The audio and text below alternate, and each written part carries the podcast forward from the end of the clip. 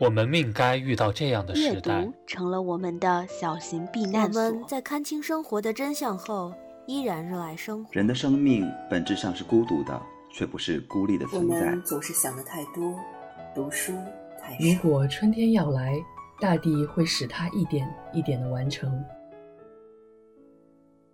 谐音彩华，读书十岁。欢迎来到山月十岁。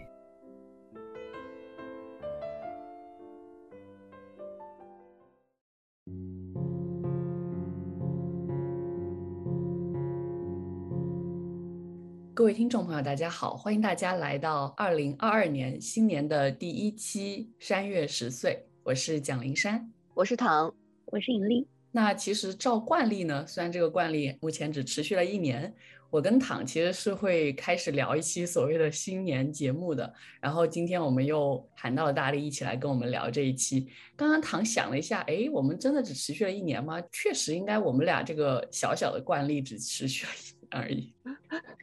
废话大王。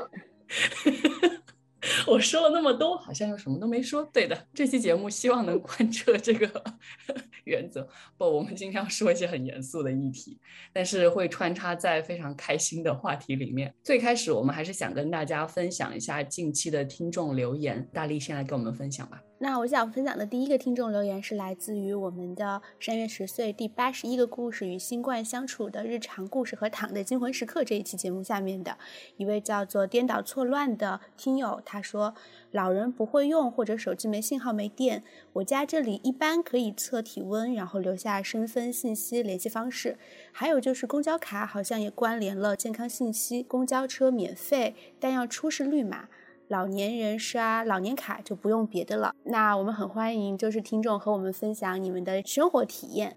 第二个听众留言是来自于我们的第一百零四本书《罗安青与末日松茸：资本主义废墟上的生活可能》。一位叫做 HD 五二五八一零 Z 的听友，他说结尾讲到生态女性主义，好惊喜，谢谢你们的介绍。一位叫做蓝莓气泡的听友说。感觉也正是因为学术散文的形式，门外汉很难轻易 get 到主旨。虽然也是学社科的，但一遍看下来感觉有些凌乱。回过去看序言才理解，并且发现序言还蛮精髓的，打算看第二遍了。我觉得好像很多书我们都需要看第二遍，然后我们也很高兴，因为我们的节目，然后有很多人愿意就是好好的去重读一本书。然后是一条非常新鲜的留言，来自于我们的第八十三个故事《滚蛋吧，二零二一》。这位叫做 U Y U 零 E I 下划线八七 K V 的听友说，上班期间听完了，祝大家新年不焦虑。嗯，很高兴我们的节目有抚平大家焦虑的功能，也希望我们今年也可以远离焦虑吧。那最后呢，因为有听友朋友们提到，所以我们想再讲一讲我们现在所有的播客宇宙。那首先就是你现在听到这个节目的山月十岁啦，在此之外呢，还有一个躺的个人电台，叫做你的地址，在网易云音乐和小宇宙上搜这个名字就可以找到。它是一个躺的读书笔记和日常闲谈的电台。虽然他自己的介绍是没有主题、毫无逻辑，但是我常常觉得讲得很好，然后听得很快乐。还有一个电台呢，叫做他写他说，目前也是躺在负责，同样也是在各大播客平台都有上线。这个播客主要是由不同的主播朗读各种类型的女性作品选段。然后每周二、周六更新，它的一个主旨就是让女性的文字发声。最后呢，还有一个还未上线的东东的电台，我们也可以期待一下。其实那个还有我自己的电台，时光总有，呃，年更，每年一两期吧，而且只在网易云更新。其实就是我自己记录自己的胡说八道。因为刚刚其实大力说那个躺的你的地址逻辑没有那么清晰，我觉得超清晰，而且做的巨好，一看就是写的非常仔细，然后再把它播出出来的。等一下又会夸一下躺最近的一期节目，所以我的那个 电台是真的。乱七八糟，然后就是自己的一个心情分享，所以大家关不关注都无所谓，但是有兴趣的可以去听一下。我觉得有几期我还是非常珍惜的，比如说像嗯、分享林奕涵的房思琪的初恋乐园，是我们很想讨论，但是可能真的情感会特别难以让我们讨论下去，所以没有讨论的一本书，但是这本书真的很值得跟大家一次又一次的分享。刚才你有讲你电台的名字吗？时光从游。应该讲了吧？我、忘了，大家无所谓关不关注。接下来我再继续分享我们近期的一些听众留言。首先是第六十九个故事，灵山 Kevin Yahir，我们来聊聊酷儿这一期下的留言。那这位听众是我们的老朋友明月奴奴，他说太太太太喜欢这期节目了，听了很多很多遍。最最感动的就是灵山小心翼翼地问应该怎么称呼他们，还有灵山说的我们也是他们，他们也是我们。谢谢灵山，谢谢山月。然后也是明月奴奴在第十八个人蕾蕾和夏楠女权主义者的实践与研究下的一个留言，他说：“真的是受灵山和躺的影响，我也成为了一名坚定的女权主义者。听你们讲你们的反思、你们的困境、你们的努力，我很感动，也深受启发。希望你们能在这条路上坚定的越走越远。也要谢谢灵珊邀请两位朋友来探讨这些问题。语言的匮乏让我形容不出自己现在内心的感受，但真的真的很棒，真的真的很喜欢。然后，其实我也把明月奴奴的这则留言分享给了两位来做客的朋友，然后他们也是说非常开心能够看到这么积极的反馈，他们也坚持在做在节目中讲到的事，然后我也常常参与，我是觉得真的是很有意义的。看到明月奴奴的这则留言，我真的也非常非常开心，然后在第一时间也是跟唐说，我们一定要把这则留言念出来。那接下来我再来跟大家分享一下第二十个人明清奇语今昔诺奖之外，非洲文学如何与我们有关这期节目下的一些留言。这期节目真的让我非常意外的收到了很多很多的留言，而且听这期节目的人真的很多，就是从喜马拉雅那个看起来应该不太准确的这个统计，但是应该也蛮准确，我不太清楚他们怎么去统计自己的听众的，但是真的已经好几万了，然后我觉得蛮吓人的。但是真的能看到小宇宙上很多很有趣的反馈，我想跟大家都念一念。首先是一个叫 N I E 下划线 W T B 九的一个听众的留言，他说。本非裔美国女性文学方向研二学生狂喜。然后下一个叫王爷 H Z 二的听众说，听着听着感动了。我这学期也修了陈英老师的非洲文化研究，是最让我激动、最让我有代入感的一门课了。非洲文学艺术的力量感、批判性让我心醉神迷。感谢在我寻找毕业论文方向的关键学期学习了这样一门课。说起来，其实。我也是通过这期节目，真的跟陈英老师认识了。然后陈英老师也是说，如果过年的时候有时间会来做客我们的节目，所以我自己也是非常期待，希望这一个计划能够成型。接下来是 Rising Chloe 的留言，他说：接近这一期播客的尾声，真的打开了我对非洲文学的想象，打开了对于接纳那些声音的窗口。非常感谢书籍和文献推荐，马上找资料开始看书。还在他写他说里面听到了一篇津巴布韦女小说家的短篇分享，听了两遍磨耳朵，语言点不难，情感表达很丰富。然后接下来是 W A N G Z H Y 的留言，他说这一例证很好，音乐本体就是去各种化的。然后又是彼此融合、影响、发展、启发的，而且根植于非洲大陆的黑人音乐，几乎是所有现当代音乐的源头。不同于纯白人的古典，无论是爵士、灵魂、布鲁斯，还是摇滚、福音、雷鬼，甚至 R N B、Funk、Disco、Hip Hop，甚至是普遍认为白人的朋克，都是发源于那里的人与灵感。那种有着本体舞蹈与舞蹈的，启发人脱离一点点理性，进而激发感受力。用身体表达自己当下的非规则的重复的音乐园林，我真的蛮喜欢这个留言的，因为这是我们在聊到 Mr. Wu Hu 的时候谈到的一些问题，然后我觉得这一个听众很好的在拓展了奇宇所说的一些内容。那接下来是一个普通听众的留言，听了这期后去听了陈英老师在一席的演讲。非常精彩，回来感谢主播们打开的大门。对，其实陈英老师那个一席的演讲我也是看过，然后真的也是非常喜欢。然后接下来是 HD 六二零二七三 D 的留言，他说：“凭着热爱去做研究，真是太棒了。”真的非常感谢大家对这期节目的喜爱，我们也会继续去探索更多的这种主题性的讨论，然后更多的我们可能没有探索到的一些地域的文学的讨论。那接下来是第一百零三本书，日本 NHK 特别节目录制组与老后破产无缘社会下的一个留言，一个叫插尾的听众说：“好哦，期待一起健康到老，听老年锻炼指南节目，哈哈哈。”这是我们就是跟大家的一个承诺，说我们会做到八十岁。然后我觉得下面的两则回复真的很有趣，一个是躺给这个听众的回复，他说：“好主意，太极扇子舞，单杠耍剑走起。”明明现在都不怎么锻炼，我觉得 就是这些。这些运动形式以后都可以尝试。其实以前中学时代体育课上是尝试过，我不知道为什么，我觉得躺的话在我这里总是很好笑。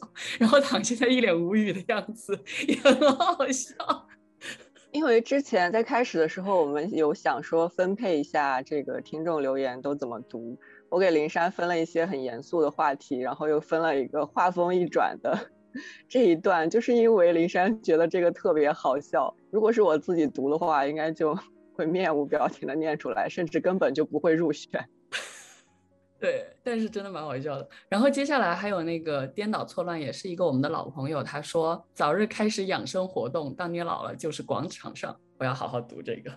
当你老了就是广场上最酷炫的老太太，怎么样？感受到你的决心了。谢谢，谢谢你觉得好笑，也谢谢这位听众对我的祝福。刚才在最开始的时候，大力有介绍我们的播客宇宙。那其实，在各个我们的分支播客下面，都会有听众给我们推荐他们最近读的书。那我就统一在这里跟大家分享一下，在我自己的播客《你的地址》下面，是这位。前面有念过他留言的朋友 Rising Chloe，他有分享说，离这个播客传入小宇宙的日期已经过了接近一年了，还能分享吗？二一年春读了《我本不该成为母亲》，蜡谷吟唱的地方都挺好看的。蜡谷这本前面看得很愤怒，到后面有点治愈的感觉，和女主一起荡舟于湖上，记录花草树木来来去去的飞鸟。另外，在他写他说。张怡薇的那一期下面也是 Rising Chloe，他问，请问下一期可以读一读化名奥林匹亚吗？他是在另外的播客上面听到这个推荐。觉得很好看，很动人。我当时搜了一下，也还蛮感兴趣的，但是因为没有找到阅读的渠道，然后暂时就还没有成型。但是在另外一期香奈儿米勒知晓我姓名那一期下面，Rising Chloe 他推荐了《饥饿一本身体的回忆录》，他说谢谢分享，他的勇气真的让我敬佩，就像他的书名，我会永远记住他的名字。我也想推荐一本书，讲的是性侵受害者患上暴食症，并且尝试治愈自我的故事。看的时候一边心疼一边骂，名字是《饥饿：一部身体的回忆录》。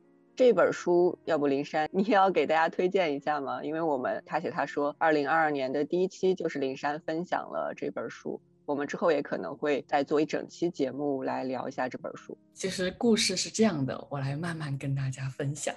就是看到这个留言之后呢，其实我也是去搜了一下，哎，觉得这本书确实在我的豆瓣列表里面，然后我自己也很感兴趣这本书，然后找来了之后呢，就跟躺聊起来这个事情，然后躺说，哎呀，那你可以做新年第一期的他写他说呀，然后我就被逼着。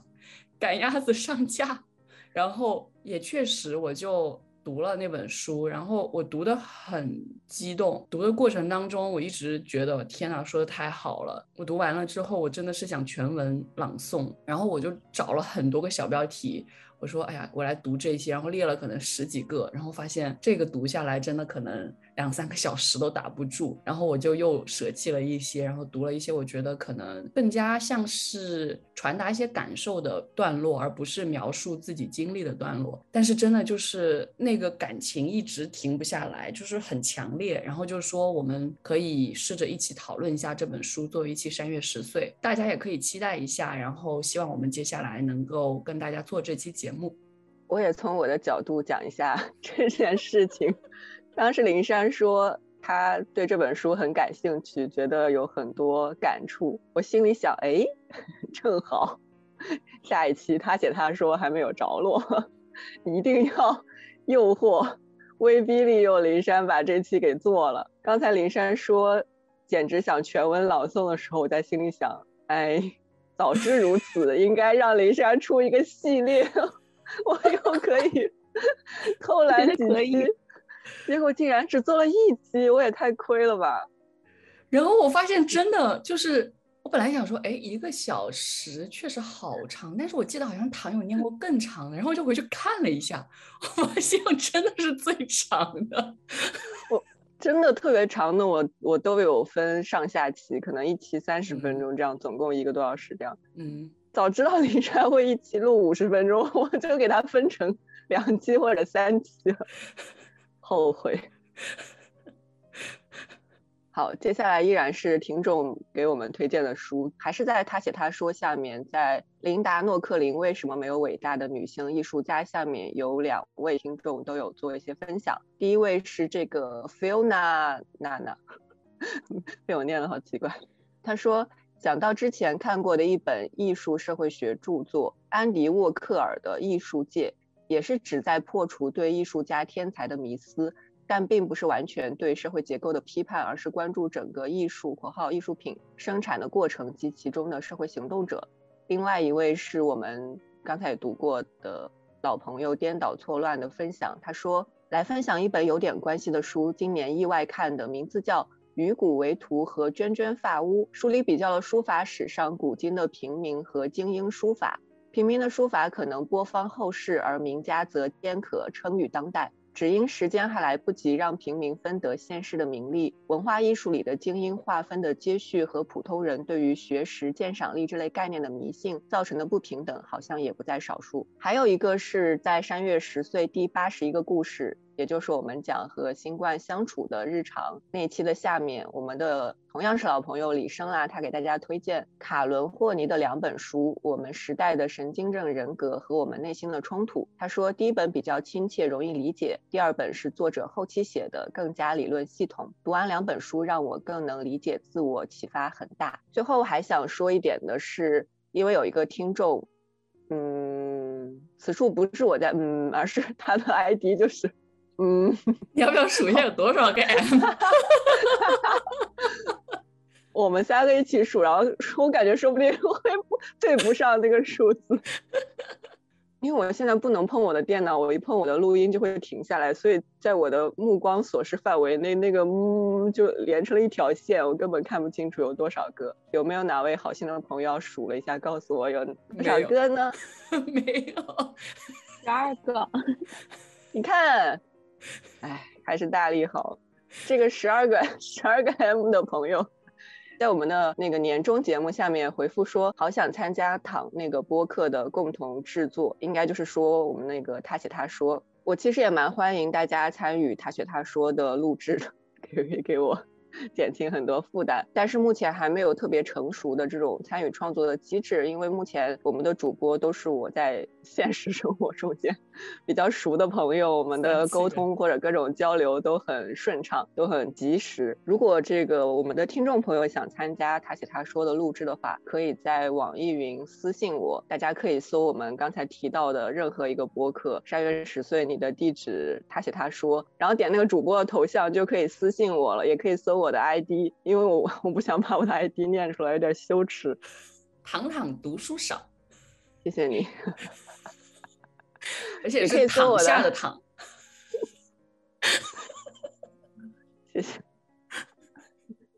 你可以搜我的 ID 私信我，然后我们可以讨论一下你想读什么书，然后我也会提供一些关于录音方面的小建议，怎么录可能在噪音上会比较少，然后大概录怎样的时长或者怎么样，最后提供一些比较细节的一些方式。私信的话是可以让我们有一个相对及时的一个交流。那如果你没有网易云的话，也可以给我们一个很久没有使用的公共邮箱发邮件，它就是从邮的拼音，然后。Thu 从邮 thu 幺六三点 com，我会把这个邮箱发在这个评论区或者写在节目介绍里面，这是两种跟我们联系参与他写他说录制的方式。大概就是这样，期待有更多声音的加入。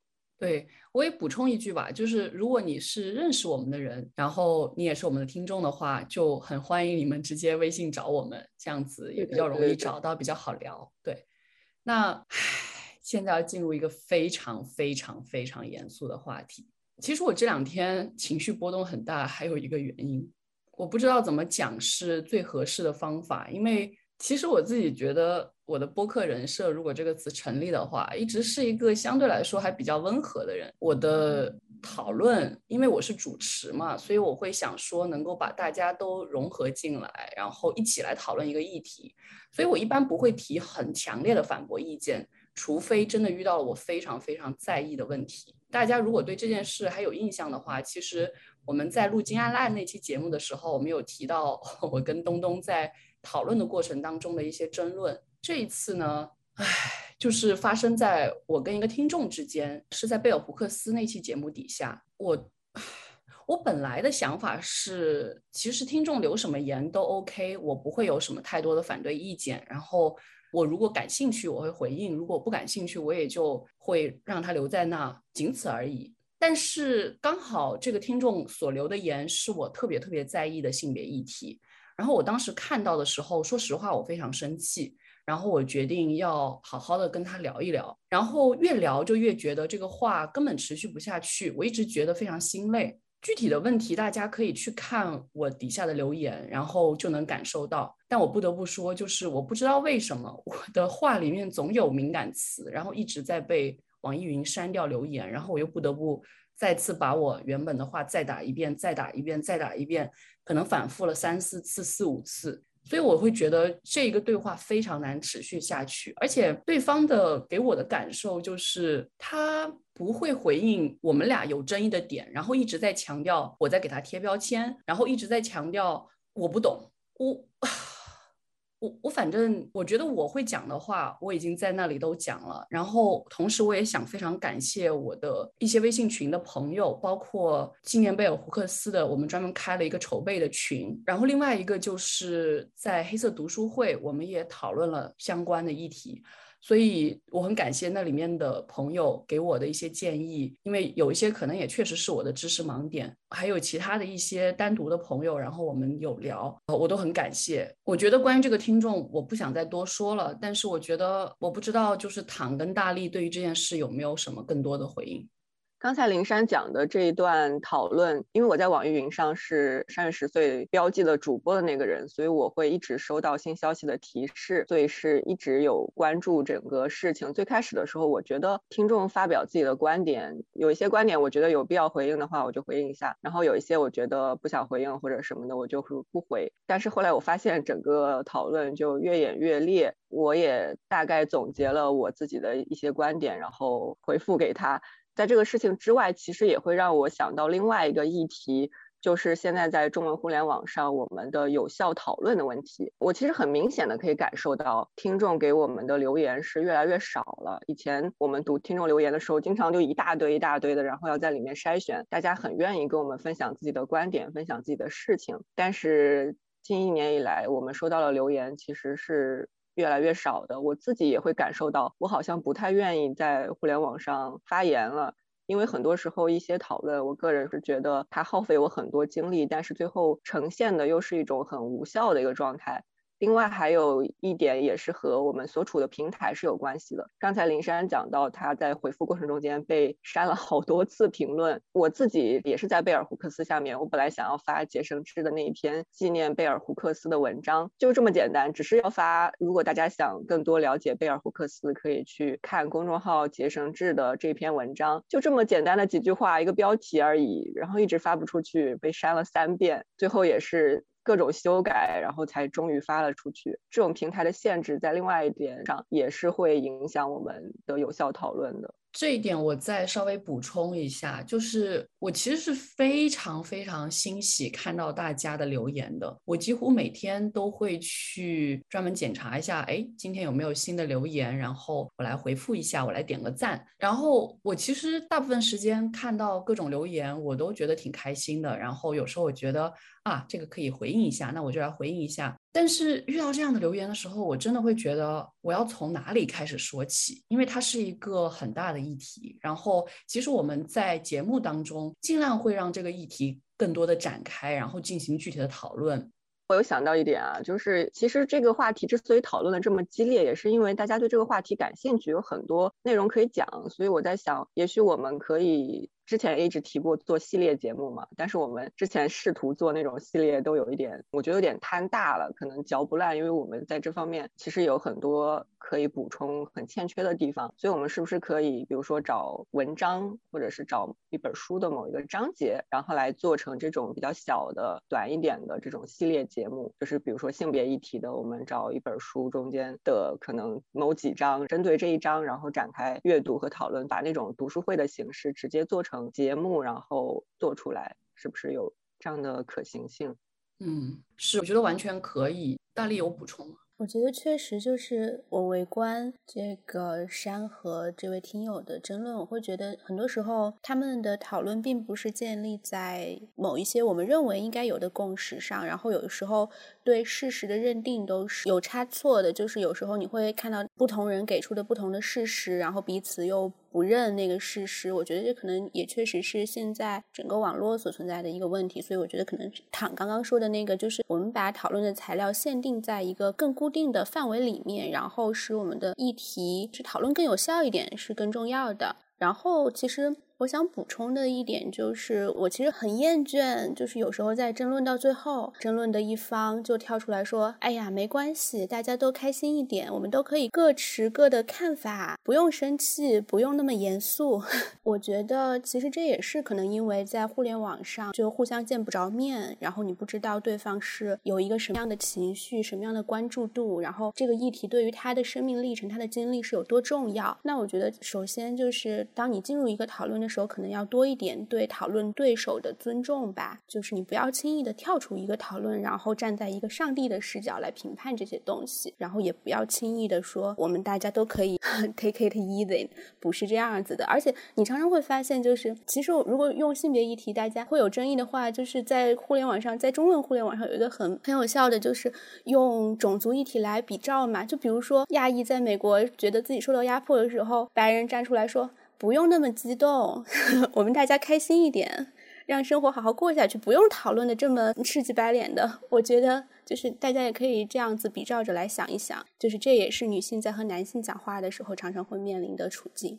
对我，我最后再可能补充一点，就是我自己。会非常崇尚一种就事论事的讨论方法，就是真的是具体问题具体分析。我觉得有时候就是大家在互相怼这种大道理或者观点的时候，我会觉得特别的虚无缥缈，然后我会看不到它的意义所在。而性别议题是一个如此具体，然后有如此切身的经历的一个话题。我们在山月十岁和他写他说都分享了很多很多，我会非常期待大家去。更切身的进行讨论，然后就具体的问题进行讨论，这我觉得会更加有意义，至少对我来说是这样。那可能这个话题我们也就讨论到这里，它很严肃，但是我们还是非常非常期待大家给我们多留言，我们听众留言这一块就分享到这里。接下来我们真的要进入到今天的节目当中。最开始我们想聊的这个话题，其实是因为我前两天看到躺，就是他在你的地址分享的二零二一的年终特辑，是二零二一诞辰或者逝世周年纪念作家大盘点。我当时听这个节目的时候，我觉得，哎，对啊，确实这个很值得去讨论。然后除了这些周年纪念之外，其实二零二一年去世的这些作家，包括是。学者还有包括各种各样的名人，其实也可能很值得我们去讨论。然后后来大力加入了讨论之后，又说其实很多普通人的逝世也值得我们去怀念。所以我们就决定跟大家稍微来聊一聊这个话题。最开始想聊的可能还是贝尔胡克斯，更多具体的相关的内容，大家可以听我们的这一期节目，然后呢也可以去看杰森志的那篇文章。那除此之外，其实二零二一年去世的作家或者是学者还有很多。然后我之前有看。到界面文化的一些报道，然后去总结了所谓的文化大咖离我们而去这个话题。然后里面谈到的很多人，大家也可以去看那个报道，比如说舒乙和赵武，然后余英时、李泽厚，这些人都是算是如雷贯耳的一些名字。然后对于他们的更多的讨论，大家也可以去看。在这里，我可能自己特别想跟大家去聊的一个人就是石景谦 （Jonathan Spence）。他是一个美国的历史学家，也是在二零二一年的年末去世了。这一个人可能在国内，我不知道大家对他的了解程度有多少，但是。我到了美国之后，这个名字真的无处不在。就是只要你上跟中国现当代历史相关的课，你一定会看到它。然后几乎每一堂这个相关的课都会读他最有名的一本书，叫《The Search for Modern China》，追寻现代中国。然后这个书一共有三个版本，九零年出了最早的一个版本，然后九九年，然后一二年都有新的版本，所以现在是第三版。因为这本书其实讨论的就是中国的现当代的历史。那在我的论文里面，我也引用了这本书一些特别重要的而且基本的一些关于历史上的定义。因为我讨论的是二战，那它关于二战的一些基本定义，我也会用在我的论文里面。所以它的逝世对于我来说也是有比较重大的意义的。然后我也看到在 Twitter 还有微信有很多我的教授或者是我的同学都在。怀念他的各种各样的经历，还有著作。然后另外两个人，我想跟大家分享一下的是，也是对我来说比较重要的。他们两个都是翻译家，一个就是最近比较出圈的一个人吧，就是许渊冲。然后我其实以前大学时代就读过他翻译的一些古诗词，确实是觉得蛮优美的。虽然他的这些翻译有一些争议，但是我仍然觉得他是一个值得我们去学习的这样的一个学者。然后另外一个就是张培基，他也是一个翻译家。我觉得这个人的名字可能对于不学习英语专业的人来说可能是很陌生的，但是对我来说，他真的是也是一个如雷贯耳的名字，因为他主编的《英汉翻译教程》这本书，其实几乎是所有英语专业都会用的一本书。然后我也是。用这本书用了很长一段时间，在我的大学的时代，所以可能这是我特别想提的一些名字。然后还有一个我觉得比较特别的一个学者，就是徐道宁，他是台湾的清华大学的一个数学家。那之所以我想提这个人呢，是因为其实对我来说，他的名字我并不熟悉，我只是看到当时的一个新闻报道。但是因为他是一个数学家，这一点让我觉得很特别。他其实有推动这种数学的教育，然后在他的纪录片《科技与性别：数学女斗士徐道宁》当中。也提到了说，就是从小受教育的过程当中，处处受到不论男老师或女老师对两性学业要求的不平等，认为女孩子终究要嫁人，在家相夫教子，不用对女学生太严，这让他感到非常的不解。然后他在从事教育的过程当中，也一直强调女子教育不因性别不同而有不同标准。他认为，只有严肃看待女学生学习表现，才是对女性的真正公平。而且它也有推动数学的教育，这与我们的一种性别刻板印象，就是觉得女生的数学不好这一点，其实有一个很大的反差。这也是我特别想要记住这个人的一个原因。然后另外一个学者是可能不做这方面研究也是不知道的，他是美国麻省理工学院的比较媒体系和全球文化研究系的教授，叫王景。我之前其实也对他不太了解，但因为就是最近这两年比较喜欢看一些媒体研究的书，然后才知道这个学者，他也是在二零二一年过世了，就是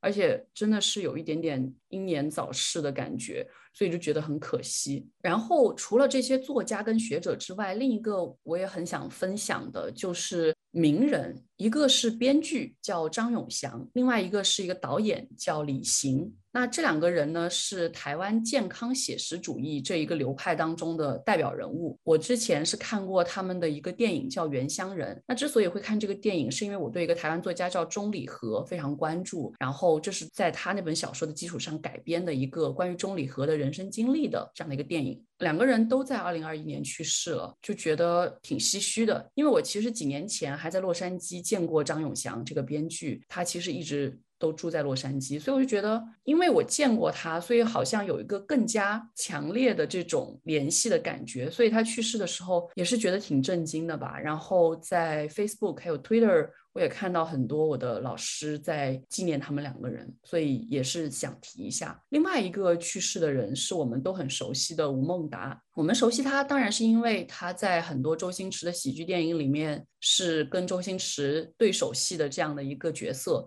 而且是非常非常重要的配角。但是我对他的了解好像仅止于此，直到我之前看了一期他上的《十三邀》。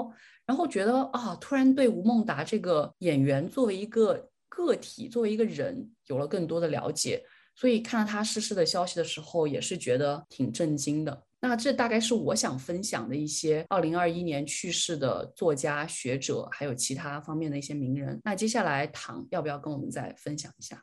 刚才林珊讲到石景谦，我就会想到我之前读他的一本书《王室之死》。它里面讲的是明末清初有一个女子王氏，然后她跟人私奔，然后最后又回到家里，结果被丈夫杀死的这样一个故事。石景谦就讲说，他觉得王氏对他来说就像是人在退潮的海水中看到它闪闪发光而又后悔去捡起的一块石头，它在我的手里变得越来越鲜明，不时的使我感受到这块石头正将它的热量。传送给手握着他的生命之躯，因为王室之死不仅仅是他个人的一个死亡，在这本书里面，石景谦也是以这个案例描述了。当时山东以及周边所有的一些各种各样底层人民的一些情况，这也会让我想到我们在讨论的时候，大力提说二零二一年那些普通人的离开，这其实也是一种跨越时空的一个映照。虽然说我们可能不认识那些人，王室他离我们的生活更加的遥远，但是就是因为他有很多的经历，他所处的社会都是能够让我们感受到、让我们共情、可以代入的。他的离开也不仅仅是他个人的离开。而是对整个时代的一种反射，也会让我们去思考离开背后的更多的一个东西。我想一会儿大力聊的时候，可能也会聊到这些普通人离去带给我们的一些震动吧。我自己的话，我先说一个我就是最近最新知道的一位吧，就是 Betty White 贝蒂怀特，应该是我知道这个消息的时候是在跨年夜，也就是 在昨天晚上。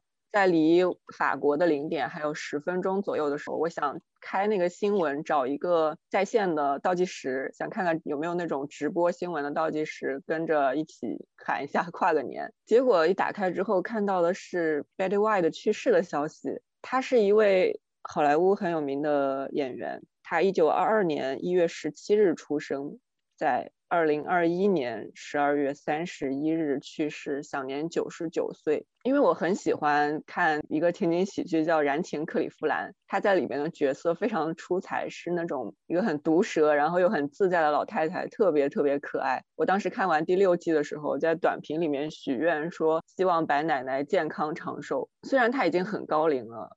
但是在二零二一年的最后一天看到这个消息，还是觉得特别的震惊，因为他之前在我的脑海中间是那种虽然年老，但是满头很漂亮的白发，然后总是很有精神、很有精力的那个样子，你会觉得很难接受。然后又是在九十九岁这样的时候，之前他还在策划一百岁的生日，因为真的很近了，他是一月份的生日。这么一想，就会觉得更难接受。然后我又是在跨年夜那个时间点看到这个消息，当时就是觉得很难过，然后也没有心思再找那个跨年。最后可能一会儿也会讲到，我昨天跨年就是有一点乱糟糟的这样过去的。另外一位我想提一下的是。一位青年学者刘拓，大家如果之前了解他的话，可能是因为在二零一五年七月的时候，他当时还是北大考古专业的研究生，然后在伊拉克旅行的途中被军方扣押了十四天，被释放之后，他有讲述自己的经历。我当时有看那篇文章，后来也有听他在一席做的关于去中东的演讲。可能因为年龄比较相近，他是九零年的，所以我当时在看的时候就对他多了一份关注，会很佩服他的这些经历，而且我印象很。深的是，我记得他在那个讲述他的文章里面写，他在伊拉克的监狱里面跟那个狱友传小纸条，然后他跟狱友讲长生殿的故事，之后狱友们就偷偷把自己藏着的妻子的照片拿出来给他看。我当时看了这个细节，就让我很感慨，也会觉得。他是一个蛮有趣的人。今年的时候，本来他有新书出版，就是叫《阿富汗仿古行记》，同时他也有了新工作。但是今年他是因为在考察这个阿坝贾扎尔假山洞窟壁画的时候，是不幸坠崖身亡的，就是年仅三十一岁，就是一个同龄的。青年学者离开也是让我很受触动。虽然说他最后是在做自己很热爱的事情，但是他这么年轻，然后未来还还有那么多事情可以去做，反正就是也是让我很很是难过。另外还有一位是我之前在他写他说的时候有专门做一期纪念他的节目，就是读了琼迪迪恩的《奇想之年》，他是在今年十二月二十三日的时候去世的。琼·迪迪恩是美国新新闻主义的代表人物之一。我在那期他写他说里面也有简单介绍他的生平。他一九三四年十二月五日出生于亚克拉门托。代表作包括非虚构作品，像《伯利恒跋涉》《白色相册》，以及关于萨尔瓦多内战和迈阿密古巴移民的作品《萨尔瓦多和迈阿密》。另外，她还和丈夫联合创作了《一个明星的诞生》等多部影片的剧本。在二零一三年的时候，美国政府有授予她美国艺术与人文国家奖章。在二零一五年的时候，八十岁高龄的她还曾经代言过奢侈品品牌 Celine，的所以她也是一个非常传奇的人物了。我之前分享的那个《奇想之年》写的。是他在二零零三年冬天的经历，在很短的时间里面，他的女儿住进了重症监护室，丈夫心脏病发作去世。其实更触动我的一点是，在《奇想之年》出版之后，他在接受美联社采访的时候说：“我们已经演变成了一个悲伤完全被隐藏的社会，它不会发生在我们的家庭中，或者它根本不会发生。”我就会想到，其实关于悲伤的表达和疏解，尤其在我们的社会中间是很匮乏的。有时候幸存者们会觉得，像迪迪恩这样的事情离我们很远，但很明显的，疫情以来这类事情仿佛一下子近了很多。突如其来的大量的失去让大家无所适从。即便这类失去不发生在我们身边，但是这种悲伤仍然是像一团巨大的乌云，是梗在我们的。胸口，那我们要如何去面对这种集体性的失去、集体性的悲伤呢？甚至在有些时候，这种集体性的悲伤是不被允许展现的，不被允许看到的。我就想到之前在读那个《巨浪下的小学》里面，作者理查德·帕里，他是一个英国记者，他在看日本2011年特大地震的震后，他感到很困惑，就是为什么到处都在强调坚韧和顽强，在强调奉献和牺牲。那种秩序的重建是充满了刻意和不自然，是一张令人麻痹的顺从的网。悲伤仿佛看不到，但实际上是一直在存在着、压抑着，总会有绷不住、露出那个尖利的刺的那一天，会扎破我们所有的这种习以为常、这种伪装。另外，之前在年终节目我也有提到过《奇想之年》里面，我对他所说的那种寻常的瞬间的认同。寻常真的是一件。很宝贵，要好好珍惜的一个事情。最后，我想提的这个人也和刚才讲的这个疫情防疫有一点点的关系，就是蔡一凡，他是草东没有派对的鼓手。我可能不需要介绍草东没有派对的一些音乐或者一些成就得的奖项什么的。我是很喜欢草东没有派对的音乐的，我觉得他们很珍贵的，就是有那种年轻的愤怒。也有立足现实的一些表达，有我们当下的那种荒诞、迷茫、怀疑、追寻、质问，这就是摇滚。我觉得，因为他是在十月三十号的时候被发现在防疫旅馆去世的。我是不想去猜他离世的原因，但是防疫旅馆这件事让我心里面有一点警醒。刚才迪迪恩的时候我也讲到这个关于悲伤的这件事情。就是疫情时代这种隔离，它带来的这种身体和精神上的疏离，和世界和人群的这种连接感的急剧消失，是很值得警惕的。去年法国多次封城期间，因为我本来一直觉得我是一个很习惯独处的人，我习惯一个人做各种各样的事情。但是我也会发现，在那种连续的封城之下，那种连接感的突然阻断的感觉，让我非常的不适应。我觉得在疫情之下，这种集体的心理变化可能还没有得到更多的一个重视，它可能仍然是不被提起、不被展现的。但它实际上是需要我们每个人在注意的，因为这种变化影响到了每个人的一个心理健康的一个问题。我先分享这么多吧。其实说到蔡玉凡，我也觉得特别的难过，因为他确实特别年轻，才二十六岁。而且我记得当时在关于他的逝世之后的报道里面，就有人晒出了就是他和蔡一凡的聊天。这个人就给蔡一凡发消息说：“我感觉我的人生一直在失去。”然后蔡一凡回他说：“没事，不要沮丧。”然后你就很难想象一个嗯不断鼓励别人的人，然后自己会对自己就是做很残忍的事情。也是在他去世之后，就是我才会去听草东的时候，会特意去注意他的那个鼓的声音，然后就感觉他好像是以另一种方式还存在在这个世界上，那种蓬勃的生命力，那种强烈的要表达、要释放，然后要对抗的那种感觉。我觉得他的生命可能有一部分就是留在这个里面。那就像唐刚刚说到的，就我们在讨论这个议题的时候，我也想到了很多，就是在去年在新闻里我们看到的。普通的去世的人，首先想到的就是去年年中的郑州大雨，当时地铁铁进水，导致了一系列的伤亡。在雨停之后，有一个失去了女儿的父亲，穿着雨衣，骑着自行车去地铁门口静坐。他想以这种方式，就是在陪伴他的女儿一程。之所以记得这件事情，也是因为这件事情之后有争议，就是在网上有些人就说这是一个抹黑政府的做法，这个人是作秀的，他并不是真正的受害者家属。然后后来有正规的新闻媒体去求证，他确实是女儿在地铁中失事，而且女儿才二十六岁。他之所以穿着雨衣骑着自行车，是因为。因为女儿上班停车不方便，所以他偶尔会骑自行车去载女儿儿从地铁站回家。在年末的时候，我也看到这个父亲给他女儿立的碑，然后在碑的。背面有画着这一张新闻图片，就是穿着雨衣坐在地铁站的门口。然后我会想说，可能确实当时网络上一一系列质疑的讨论，使他遭受了一些心理上的创伤，所以他想要把这张新闻照片特别的印在他的纪念碑上。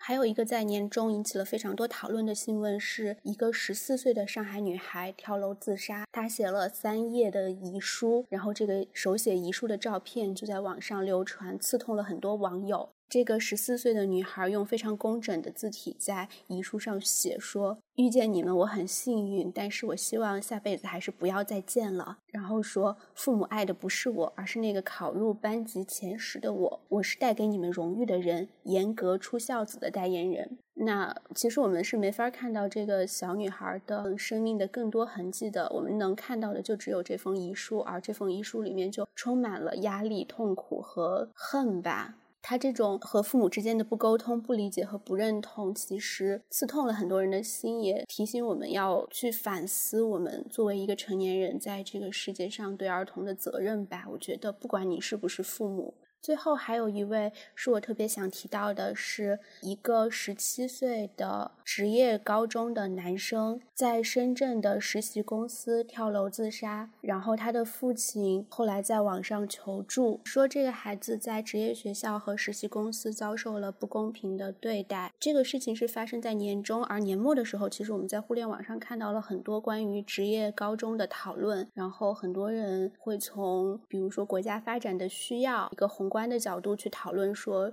职业高中的必要性，包括就业率等等方面。但是其实我觉得我们需要记住这个新闻，然后更多的去讨论学生在这样子的学校当中他们的权益保护问题，他们的心理问题。那就像刚刚唐提到石景谦的时候所说的就是更多的看到人的因素吧。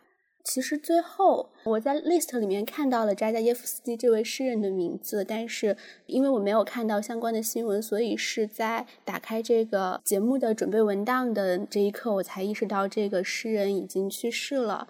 那恰巧我手边有这个诗人的诗集，而且其实我同时想和大家分享的就是这是一个双重的 lost，因为我买这本诗集的。这个书店也在去年的时候关门了。然后我翻开这个诗集的第一页，还贴着这个书店的藏书票，然后写着“隐立于二零二一年，购于参差书店回龙观”。那我就以这个诗人的一首诗来结束这个 part 吧。伟大的诗人已经离去，想起 C.M。这里是扎加耶夫斯基。想起了切斯瓦夫米沃什。当然，就普通的生活而言，什么也没有改变。当伟大的诗人离去，灰色的麻雀和敏捷的欧亮鸟仍然在古老的榆树顶上激烈的争吵。当伟大的诗人离去，城市并未乱了步伐，地铁和电车仍在寻求现代的圣杯。在图书馆，一个可爱的少女徒劳地寻找着一首能解释一切的诗。在正午，同样的噪音汹涌而起，而安静的凝神入定统治夜晚。在群星之中，永恒的骚动。很快，迪斯科舞厅就要打开，冷漠就要打开。虽然伟大的诗人已经死去，当我们离别片刻，或者永远告别我们之所爱，我们突然会感到无语。现在，我们必须为自己发言。没有人为我们发言了。因为伟大的诗人已经离去。其实刚刚大力说到的很多普通人，让我想起我们之前录的一个节目，就是孩子平时都好好的，怎么突然就走了呢？然后里面有讨论到很多青少年面临的问题，然后包括我也会想到，就是躺之前在年终节目里面也提到，包括他自己的。你的地址也做过的统川跟踪狂杀人事件，就是这种媒体舆论会导致一个人的第二次死亡，甚至第三次死亡，这些都是让我觉得非常难受的一些消息。但是我们好像还在不断的重复同样的错误。其实本来这是一个新年节目，按理来说应该是一个特别欢快的情绪，但是我觉得这一些怀念、这些纪念还是很重要。至少在我们的节目里面，我们希望能够让他们的声音、他们的故事继续去鼓励我们，或者提醒我们，或者警醒我们。接下来，我们想进入一个相对来说比较开心的议题，但是可能也有一些不开心的地方，就是跨年。其实我们上一年之所以会做这个节目，就是因为当时我们看 B 站的跨年晚会的时候特别开心。然后包括五月天的这个跨年晚会，然后才当时才做了那期节目。那今年我们本来是想延续这个传统，然后希望能够得到更多的惊喜。但说实话，B 站的那个跨年晚会实在是不太好，就是挺不开心的。其实就是没有任何惊喜，然后唯一称得上惊喜的也是并不很惊喜的 惊喜，所以有一些觉得可惜吧。但是。五月天的跨年还是非常开心的，就是它是一如既往的味道。然后真的是看五月天的各种演唱会也好，综艺节目也好，或者是他们各种各样的歌也好，就一直是这个味道。然后觉得像是一种惯性，然后觉得很开心。包括今年也有《哈利波特》的这个二十周年重返霍格沃茨特别节目，看完之后呢，也觉得。就还好吧，但是也是一种惯性，就觉得还是很感动的。所以我们现在就想，可能跟大家分享一下跨年这件事情。其实跨年应该有一些仪式感，我自己跨年的仪式感，我觉得还不错。今年就是我昨天晚上跟室友一起吃了一顿特别好的跨年年夜饭，然后也是室友花了八九个小时，从开始去腌制那个排骨，然后再烤那个排骨，最后呈现出来的也是一个非常好吃的排骨。然后我还专门跑去一家 Zenova 新开的甜品店，买了一些甜品回来，也是很好吃的蛋糕。所以这个仪式感还是不错的。然后我也是专门等到了十二点之后才睡觉，虽然也不是专门等到，其实我每天可能都十二点之后才睡觉，但是也是真正的算是在美国时间、美西的这个时间跨了一个年。那我想问一问唐，就是你的跨年又是怎样的？前面也讲到，我昨天跨年有一点乱糟糟的，也是因为在筹备跨年的过程中间出了一些小变故。昨天晚上我们是三个人，就是几个朋友之间一起跨的年，在约跨年之前，因为最近疫情的关系，大家也相约 做完核酸检测再去跨年，所以我们就是分别都有去做检测，但是临近这个节日做。检测人特别特别多，我真的是换了四家药房，然后排了大概一个半小时的队。哦，有一件事情我觉得可以讲一下，我觉得特别好笑，因为这边做核酸检测是你扫一下他那个二维码，然后在手机上填一个信息，在那排队，排到你的时候你就给他看一下就行了。但是呢，我排队的那个药房工作人员把那个二维码贴在了自动感应门上，所以如果你去扫。那个门就会开，然后它那个码儿就会隐藏在旁边的那个墙的后面，你就扫不到了。我觉得也太荒谬了吧！这个事情，就所有人最后都是身体离得很远，然后把手伸得很长，那样撅着 去扫那个码。我觉得我真的非常聪明的是，我站得比较远，然后我把手机放大，把它拍下来了，然后在微信里面点识别二维码。我现在真的觉得 科技改变了我的生活，但是我不确定其他人的手机上是不是也可以这样操作，所以我也没有提。我后来排着就看到大家一个一个过来，然后这样撅着 扫那个码，突然觉得在二零二一年的最后一天，让我看到这样荒诞的一幕，真的是这荒诞一年的一个巧妙的一个注脚。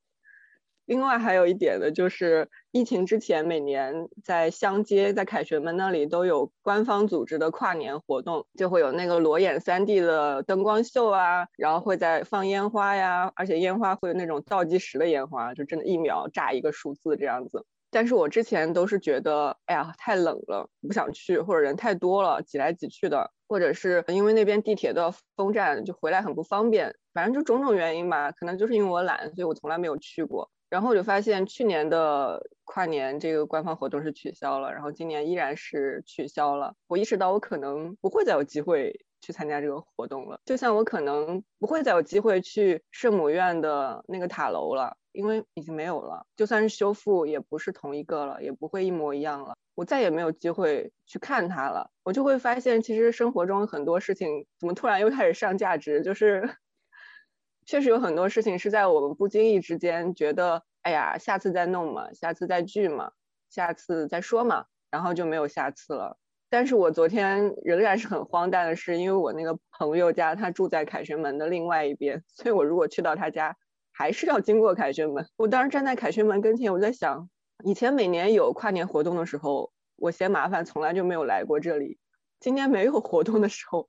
我竟然站在这个面前，我不知道我在干什么。就整个那个感应门的那种荒谬感再次袭来，我觉得这个跨年夜就是处于一种很荒谬的过程中间。前面讲到我在跨年可能零点前十分钟的时候刷到那个 Betty White 去世的新闻，当时就很沉重，然后没有再搜那个跨年倒计时。然后我们一个朋友就开电视想要搜电视上的倒计时，但是整个就变得很慌乱，他找不到那个台了，因为他电视能收到的台太多。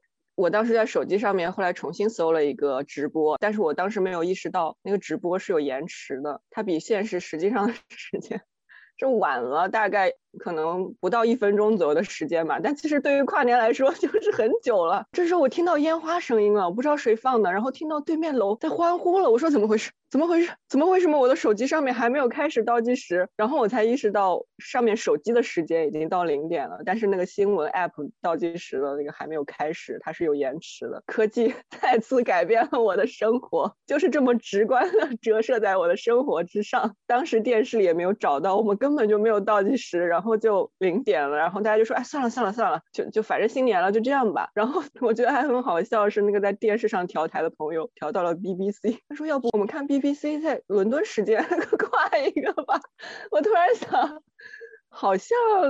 也不用那么原教旨主义，非得非得在法国时间跨年。毕竟在在此之前，我们已经在群里面收到了来自中国跨年时间的祝福。然后我在法国跨年时间也发了。然后林珊说他应该是最晚发的。我想说，其实这样的话，我们可以在世界其他地方过其他的时间，然后一次又一次的跨年，好像也不是不可以。是不是把整个氛围一下子调动起来了？确实可以，就是我刚才专门查了一下，什么世界最东边的国家是斐济，然后也已经可能现在七八点了早上，所以 就是我们终于都进入了这个二零二二年，耶！好无力的跨年。其实我一直不知道为什么要去数那个十九八七六五四三二一，我觉得。我好像一点那个，就是那个执念，我一点都没有。Whatever，你跨就跨吧，就那种感觉。对，而且就是你数的过程中，你会很就如果在一群人里面，你会非常非常的兴奋，兴奋到你觉得灵魂出窍了一样，你就觉得这是一个非常重大的事情。然后你数完一，OK，跨完了，灵魂回到你的身体，你看看四周，我们还是我们，我还是我。那一刻真的很失落，有一种非理性的失落，就没有魔法发生。那接下来我们再来听大力给我们分享一下你的跨年怎么样？我好像是一个不爱过节的人，然后我的跨年应该就是躺在床上给不同的人发消息，然后我觉得好像确实。像糖糖说的，科技改变了生活，觉得就是商业化改变了生活。因为今年我有一些同学就毕业或者换工作，就不在北京了。他们跨年的时候就会给我发他们在干嘛，然后他们就会说：“哦，这个店出了一个这个新吃的，那个店出了一个那个新喝的，然后全部都是连锁店，就是他们在杭州或者在上海没有差别，就感觉他们没有离开我。”哦，还有一点是，但我不想把氛围 又带的很荡，因为昨晚上我在赶一个东西，所以就很晚没有吃饭。然后我大概十点钟点了一个外卖，然后那个外卖可能因为元旦点外卖的人特别多，所以就一直没有送到。然后到十一点半的时候，我就在想说，有没有可能就是倒数的时候，我就会和那个外卖小哥在门口，就是 度过这个跨年的时刻。当然，他就差不多十一点四十就送到了。然后到可能十二点多的时候，我下电梯去扔垃圾，电梯里还有两个一黄一蓝，一个饿了么，一个美团的外卖小哥，然后就和他们一起，就是新的一年我还是会 就是在饿了么和美团点很多外卖吧，因为他们应该是新年我最初见到的两个人，而且是在凌晨的时候。其实也没有很当，我觉得挺好的。你是要感慨他们的辛苦？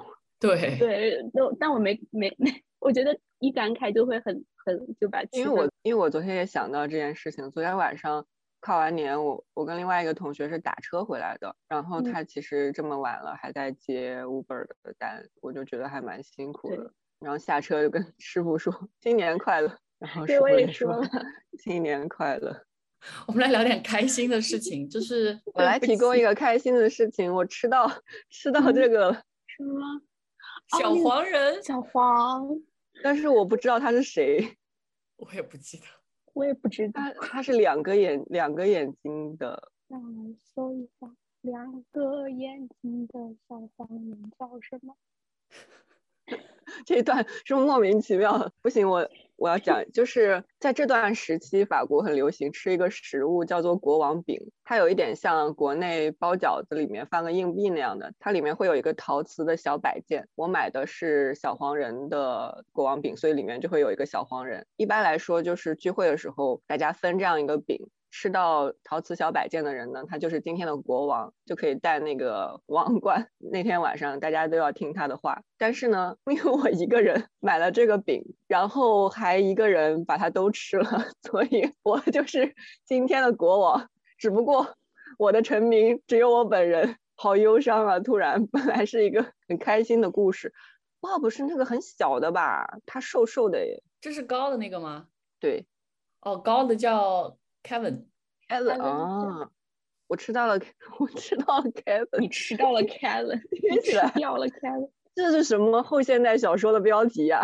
让我们来延续一下这个欢乐的气氛，我们来讨论一下跨年晚会。其实大家看的都是七零八落的，然后我可能是我们三个人里面看的最多的。我先来跟大家分享一下好了，就是我刚刚有跟大家提到说，就是五月天的跨年晚会还是很好看的，他们也延续好几年了，然后每年都录了一个大概一个多小时这样的跨年，然后我觉得都是很有诚意的吧。然后因为我也很喜欢他们，前些天我还跟躺聊这个。就是我喜好的这个明星的排名，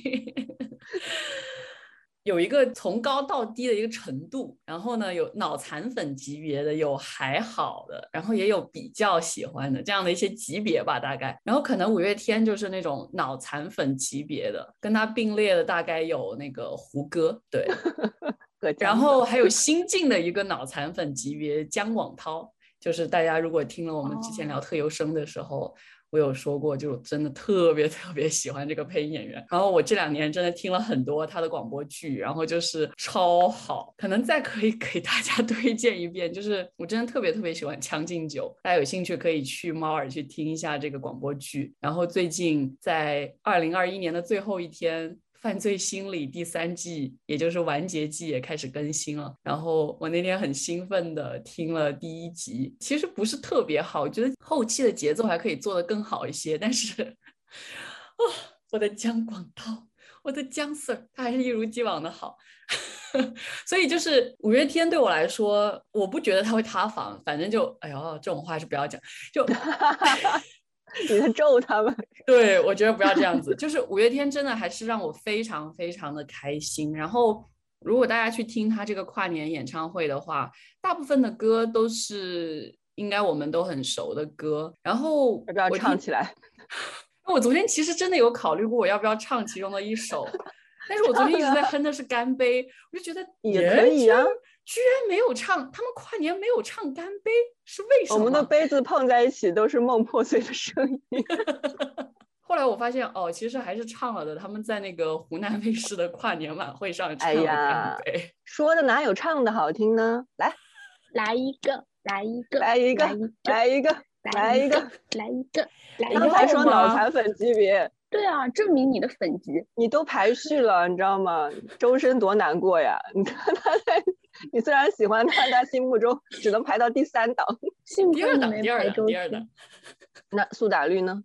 哦，对哦，好难哦。嗯，哎，干杯的话题已经过了，那我们继续来没聊五月过哦天的跨。干杯，干杯，干杯，干杯！给我搜一下歌词。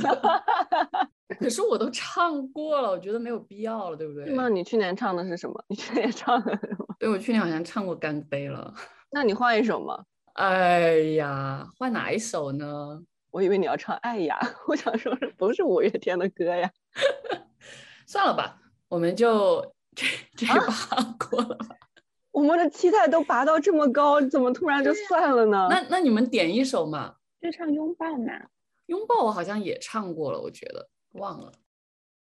行吧，我我先分享好了，就是呃不也可以先唱了，就是确实我今天有一个想跟大家分享的小话题，就是看五月天的跨年演唱会的时候，那行吧，先跟大家唱一下《拥抱》，因为《拥抱》确实是我最喜欢的五月天的歌。然后这首歌意义很重大，是因为如果大家有去关注这首歌的很多背景的话，包括他后面做的一个 MV 的话，它其实是给酷儿群体的一首歌，或者说它是给每一个人的一首歌。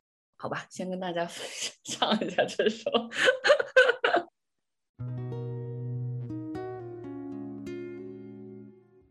脱下长日的假面，奔向梦幻的疆界。南瓜马车的午夜，换上童话的玻璃鞋，让我享受这感觉。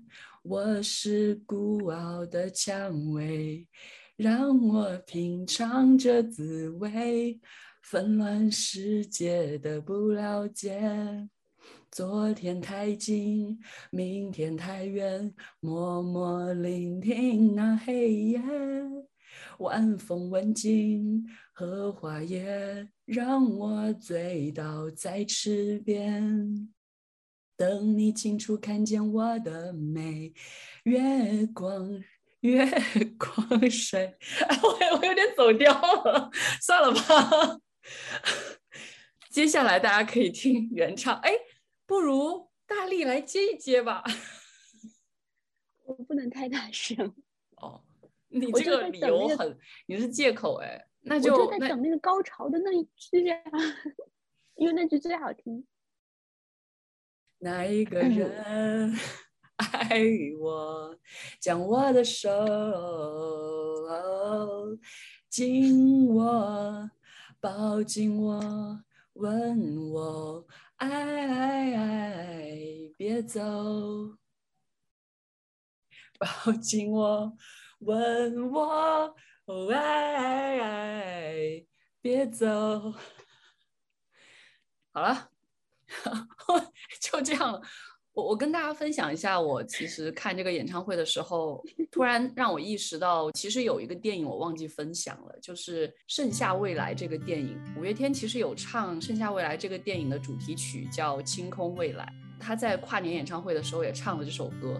《盛夏未来》这个电影其实讲的是一个青春故事，但是它其实在这个青春故事里面有暗含一个酷儿的爱恋，就是一对男童的爱恋。我当时看这个电影的时候，我其实最开始想看，只是因为我很喜欢子枫，然后也还蛮喜欢吴磊的，然后我就看了。然后看的过程当中，我刚开始看了五分钟，我一看到啊，是一个典型的青少年相爱的这种故事，我就有一点没兴趣，因为我觉得我离那个大学呀、中学呀这些校园爱情故事太远了，我已经已经没有这种兴趣看这些故事了，所以我本来想关掉的，但是可能因为就是还是想看一看子枫的演技吧，我就接着看了下去，然后我就发现哦，原来这是一个酷儿的爱恋故事，不仅仅只是一个我们想象的很平常的什么异性恋的这种青春爱情，所以我当时看完之后，我还是蛮激动的。虽然我是快进看完这个故事的，我不得不说，但是这里面所体现的很多酷儿的这种隐喻，其实是真的很难得，就是能够在。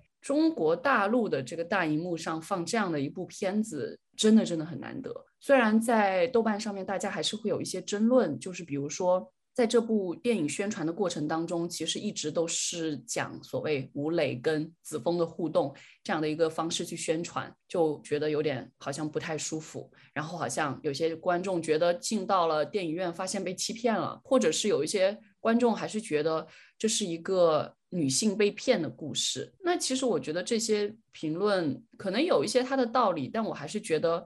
已经很不错了，而且我不觉得这是女性被骗的故事，这是一个其实子枫跟吴磊这两个角色在互相救赎的一个故事，而且他们在正确的时间点遇到了正确的人。虽然他们两个之间不是爱情，但这种有一点点超越友情的这种感觉的这种互动，我真的觉得很难得，然后我也很喜欢。然后里面一些很重要的提示，就是这种酷儿的提示，拥抱这首歌本身就是了，就是这是吴磊弹给子枫听的一首歌，然后子枫唱的，然后吴磊。在谈，然后另外一个就是特别特别明显的，他们一直提到的这个第三个人就是 Min 这个角色。大家看英文字幕的时候就会注意到，英文字幕里一直没有翻译成 he or him 这样的一个他，男性的他，而是一直用 Min，就是一种无性别的展示的方式。我觉得真的非常非常的好。然后包括结尾的时候，在放《清空未来》这首歌的过程当中，里面很多的。这样的一些鼓励的话语，我觉得是给每一个自认为是酷儿的人的一个鼓励吧。然后，真的我觉得非常好。还有我不得不提的就是郝蕾的演技，我非常非常喜欢郝蕾这个演员。然后她演很多的角色都能够体现角色的复杂性，在这里面她又扮演了一个妈妈的角色，真的是非常的驾轻就熟。然后你能看到这个妈妈，她同时在逼女儿，但是其实她确实是为了这个女儿好，这样的一种自相矛盾的状态，我觉得表现的非常好，所以还算是一部我觉得值得推荐的电影。然后大家有兴趣可以去看一下。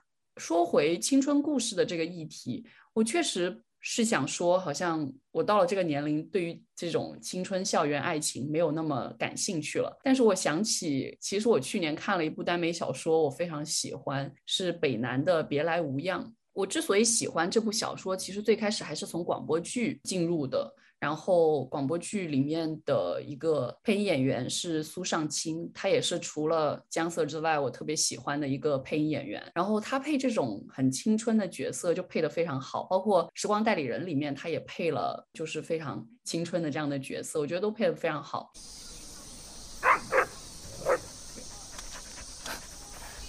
欢迎你来到荣场，我叫庄繁心。平凡的凡，伤心的心。是不凡的凡，开心的心。顾卓言，我知道，你刚来荣城的时候是不快乐的。来荣城，卓言，不是我的意愿。听妈妈的，转学吧。卓言，哥哥在不高兴。他心里不痛快。那你现在有没有开心一点？到了这个地方，找我就为了给他买鞋，还喜欢上了还陪人理发这里的一个神。我爸都不陪我妈理发。啊？你有喜欢的人了？裴之，喜欢是一种什么感觉啊？喜欢其实特别实际，你会想见他，见到就高兴。见不到就惦记。周凡心，你可不可以试着喜欢我？跟我去派出所。什么碰？不许碰他！可是顾卓言，如果有一天我要离开，你怎么办？那我就去找你。你去哪我就去哪。顾卓言，你别犯浑！我要回荣城，现在就回。只能再犯一次浑。顾卓言，我要让你失望。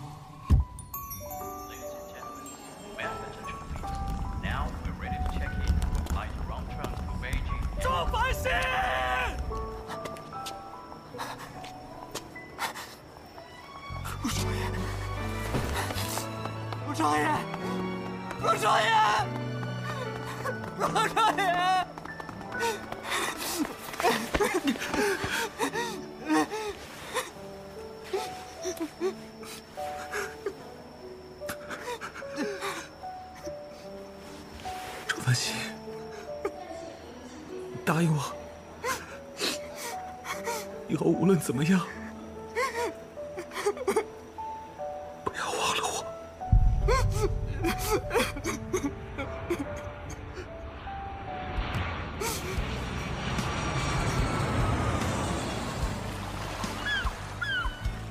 离开荣城那天，我在心底藏了一句话。这句话可能要藏很多很多年，一辈子都没有机会开口。但我永远期待那一天的到来，我永远期待着可以站在他面前，对他说：“顾卓言，别来无恙。”晋江文学城，北南原著，生之翼文化出品，广播剧《别来无恙》，六月十二日，这个夏天与你相见。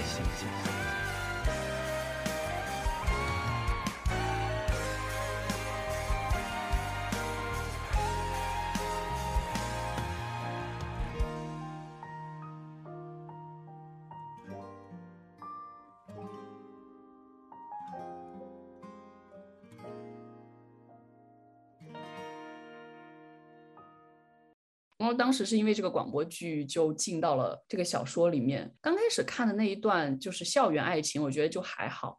但是后面它有一个十年后的破镜重圆，我当时看的时候，我觉得挺唏嘘的，因为这两个男主角，其中的庄凡星，他其实在他们破镜之后，其实有经历过一段非常强烈的抑郁症，然后是因为顾卓言这个他喜欢的人一直在他的心里面，所以他好像还放不下这个世界，所以他好像挺了过来。就我觉得有一些彼此救赎的这样的一些描写，还是让我觉得蛮感动的，所以。我还是蛮推荐这个耽美小说，但我又不得不说，就是这种小说它还是有很多高富帅、白富美、美强惨的这种设定。这一方面又是觉得，哎呀，就耽美小说它脱不开这些类型化的设定，让我觉得有一些可惜。所以我一方面推荐，一方面又不是那么推荐，但是可能还是可以看一看吧。就大力其实也看过这部小说，我不知道你有什么想法？笑死我了，一边推荐一边又不是那么推荐。这个小说其实我看了有几年的时间了，就是它刚连载完的时候我就看了，然后当时也是挺喜欢的。然后我确实喜欢它的点，就是因为它对这个男主之一的庄凡星的抑郁的心路有一个非常戏剧化的展现，是一个跌到很深很深的谷底，然后又再靠自己的努力就是爬起来。然后他这个努力不仅是为了他自己事业上的努力，也是为了呃他要回到他的爱人身边的这个努力，就是爬起来。其实是当时在我看来是一个还蛮鼓舞人心的东西。那确实就是像那个山所说的，其实最近就是国内的院线上有一部片子叫做《爱情神话》，它也是遭到了这样的诟病，就是它讲的是上海的几个中年男女之间的关于爱情这个议题的故事。然后这些中年男女有离异，有的是一直浪荡不羁，然后男男女女，然后有一些性别上的讨论，在网上引起的争议。一个点也是说，这些人都是在上海不愁吃穿，所以他们才能够花那么多的时间去讨论爱情这个东西。所以，其实我觉得有一个需要去考虑的点，就是爱情究竟在当代生活中是不是一个奢侈品？那我们在文艺作品里面去表达爱情，或者是去在文艺作品中去捕捉这个爱情的议题的时候，我们是不是只看到了它光鲜的那一面？那我们有没有办法去想象不那么光鲜的或者困难重重的状况之下，人们因为在困境当中互助而产生的爱情。其实，在《别来无恙》当中，我觉得除了他的就是高富帅这个外壳之外，他也是有这样的主题，就是当你的爱人伤害过你，你能不能再放下你的自尊心，重新去接受他一次？那这个可能是无关你的阶级身份的。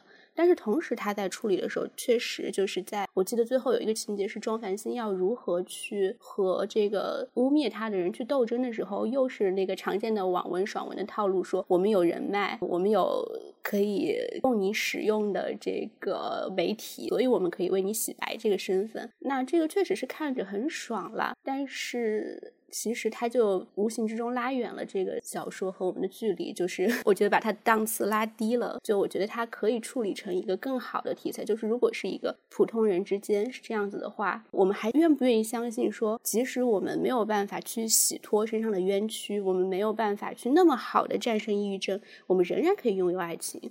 我觉得可能作为创作者和读者来说，都缺乏这一重想象吧。这个地方我。也特别想再追加着补充一句，就是我之前也在年终节目里面有推荐的，我在他乡挺好的，然后再包括最近的那个爱很美味，我觉得里面的这种就是设定，他总喜欢设定这个一个大公司的老板、女老板这样的角色，我觉得没有问题，但是又似乎觉得好像离更多的普通人这些不断。在内卷潮流中，感觉有一种打引号的牺牲的普通人来说还是很远。我其实更希望能够有更普通，甚至像蜗居那样的一个状态的年轻人的故事，然后能呈现出来。但是我觉得太难了，所以有一些可惜吧。我觉得，但是如果说回就是五月天的这个演唱会的话，其实《清空未来》这首歌刚开始听的时候觉得还好，但是越听越觉得就。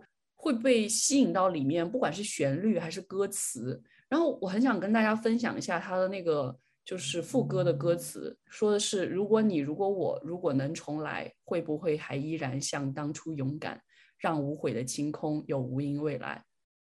我就觉得，希望这个祝福，这个祝愿能够真的实现吧。你都分享歌词了，为什么不唱出来？我这首歌唱不好。太新了，太新了，听的还不够多。以后啊，可以立个 flag，以后说不定会分享。这首歌是叫《星空未来》吗？为什么搜不到的？青青空未来。哦哦哦哦，青色的青。明白。然后在这个演唱会里面，还有两句话我特别想跟大家分享，就是他们在唱《终结孤单》这首老歌的时候，开头的时候加两句话，就是 Everything will be alright, tomorrow will be fine。我就发现这两句话，其实在这两年疫情的过程当中，我经常看到。呃，苏打绿在二零二零年复出的时候，也唱了一首歌叫《Tomorrow Will Be Fine》。但当然，他们当时唱那首歌，我不知道有多大程度上跟疫情相关，但是也跟他们自己当时的一些非常糟心的经历相关。所以我就觉得这两句话似乎成了疫情时代的一个代名词，就是 Everything will be alright, tomorrow will be fine。希望这个美好的祝愿呢也能够成真吧。最后，我还特别想跟大家分享五月天这个演唱会当中的盐酥鸡，就是他们总有这个盐酥鸡的桥段，就很好笑。但是我想说的是，我不知道是不是受他们影响，但我当然自己也很喜欢吃。我这两年吃了特别多的盐酥鸡。因为网上可以订到，然后我就经常买，然后包括一些外卖的店也可以买到。然后我不得不吐槽，我觉得美国全美国的盐酥鸡应该是同一个厂家制作的底，然后每一个地方吃起来都是一模一样的。但是我还是很想吃，就就跟大家分享一下这个。不知道躺有没有看这个演唱会，有没有什么想跟大家分享的？没有，因为新年的第一天，我其实过得也很闹心。刚才为什么说到 国王饼，就是因为我一直到现在录音到现在可能晚上九点五十，然后我今天一天都还没有吃东西，所以我刚才实在是不行了，就吃了一点国王饼，然后吃出来那个小陶瓷。为什么没有吃东西呢？就是因为今天有非常非常多很琐碎、很细碎的一些事情占了我很多的精力。你要单独来看的话，可能都无所谓的，但是每一个事情都需要很多的这种细细碎碎的时间。就比如说我们年终节目今天有经历惊魂一刻，就是有听众反映说我们的年终节目。背景音乐的音量太大了，于是那个我们那期剪辑是超超，然后他就调整了音量，我就重新上传。结果重新上传之后呢，节目被直接下架了。就让我最可惜的就是他在喜马拉雅节目下架的话，那其他平台的之前的评论和留言就全都没有了。于是我就去找客服申诉，然后。先是普通的那种机器的客服，然后又找人工客服，中间又是一直拉扯来拉扯去，回复的很慢。他就我知道说这些客服他是有一套话术的，淘宝客服好像也是这样，就他会有一套说怎么回应你的那些内容。比如说我问他，我说这个上面说我违反了规定，是出了什么问题？他竟然回复我说，就是说您违反了规定的一些废话文学。我天哪，这才是废话文学的集大成者！我刚刚根本不是废话。我说我当然知道。我说，请问是具体出了什么问题？我说我们之前的节目有通过审核，但是调整了音量之后被直接下架了。请问具体是出了什么问题？他说啊，这边是很理解您焦急的心情。我真的觉得所有的客服都是同样的话术。我用这边的熊猫外卖也是同样的话术，我不敢相信，我因为这件事情搞了，就整个前前后后可能搞了两三个小时，我真的是太崩溃了。哎呀，为啥变成吐槽项目？但是实在是我今天这个新年第一天过的，同样是就很荒谬。本来我今天想看那个哈利波特，一会儿还是会聊到，都没有时间看。昨天灵山跟我说五月天的跨年很好看，然后我也没有来得及看。昨天看了一点，然后今天补了一些那个 B 站的跨年晚会，因为我以为我们可能会就是会比较详细的聊到，结果发现好像并没有这个趋势。我看完之后确实也没有太大的感触。另外还有一点呢，其实哎，普通也看不到，就是今年跨年有那个陈升的 跨年演唱会，立春，他之前也是每年都有跨年演唱会，是那种你可以带吃的 带酒，然后去他那个下面参加，一直搞到凌晨。但是他去年因为口腔癌，然后那个跨年演唱会取消了，然后今年等于是重新恢复，但是线下肯定无法参加，线上的话其实也是要预约啊、买票什么的，我当时也没有太关注，所以也还暂时没有看到这个演唱会。但其实就算我看了，我也不确定我能不能在这里分享，因为大家也知道这个人物现在已经变得很敏感。总之依然是乱糟糟的这样一个状态吧。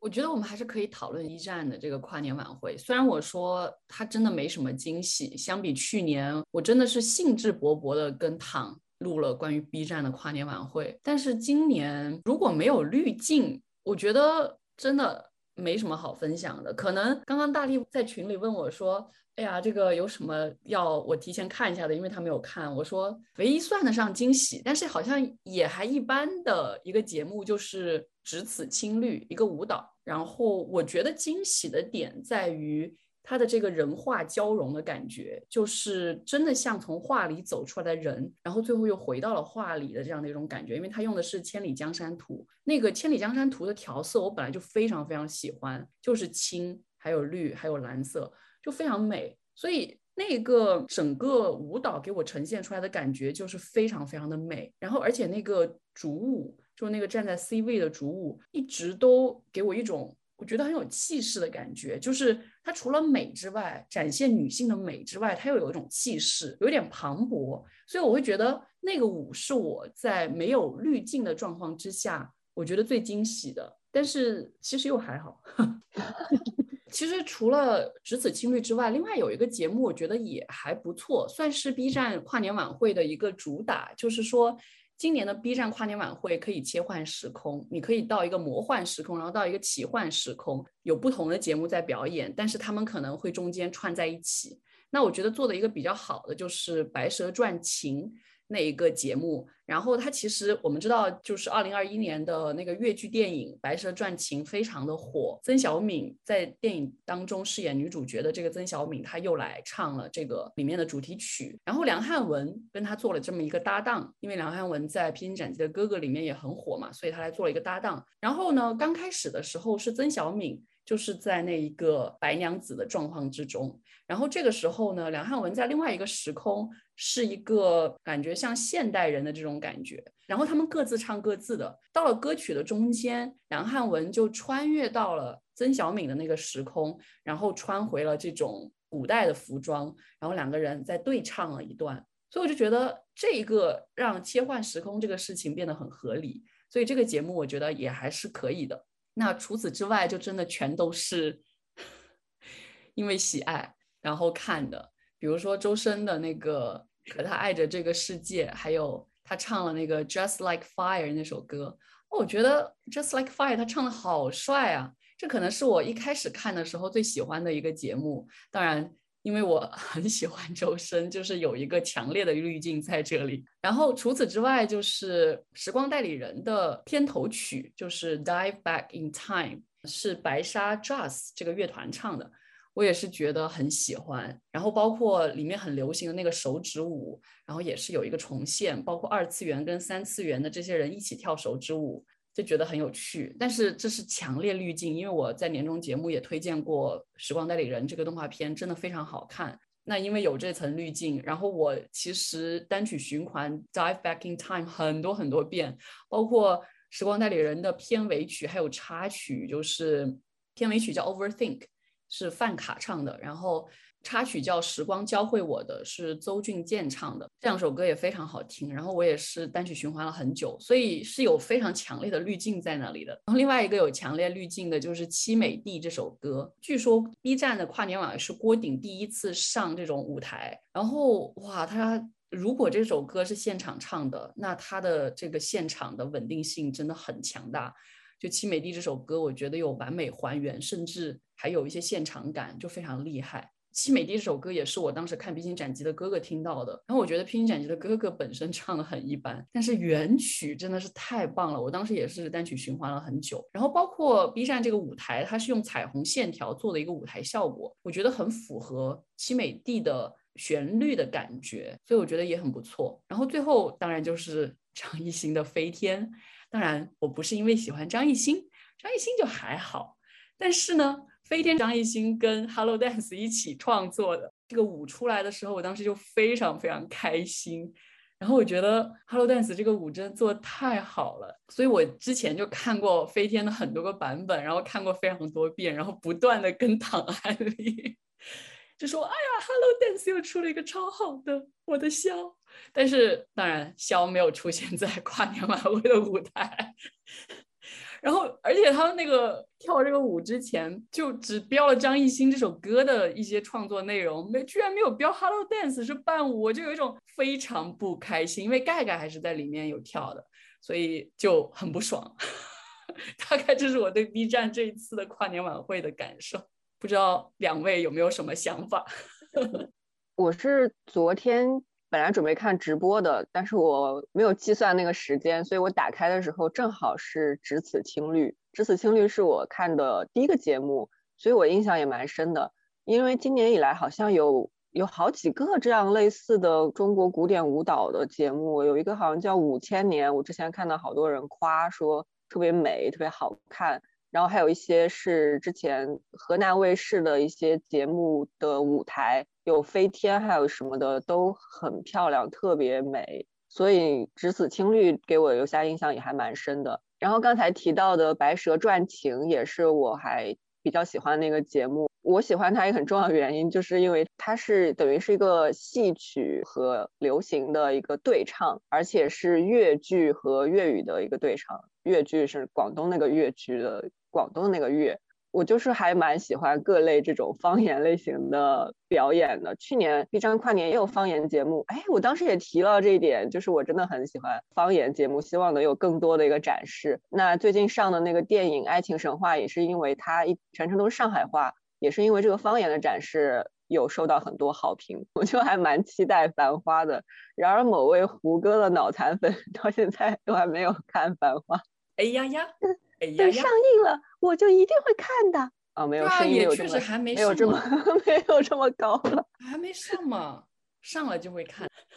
因为其他的节目有印象的真的不是很多，会怀疑自己是不是有一点脱节。里面好多歌我都没有听过，一些游戏的主题曲啊，一些动漫主题曲啊，还有一些似乎我觉得是抖音的那些曲子什么的，我好像大概知道有这么回事儿，但是好像自己也没有专门的听过，就会有这样一隔着一层的一个感觉。刚才林珊讲到郭顶的《新美地》，另外一首那个《水星记》我也还蛮喜欢的。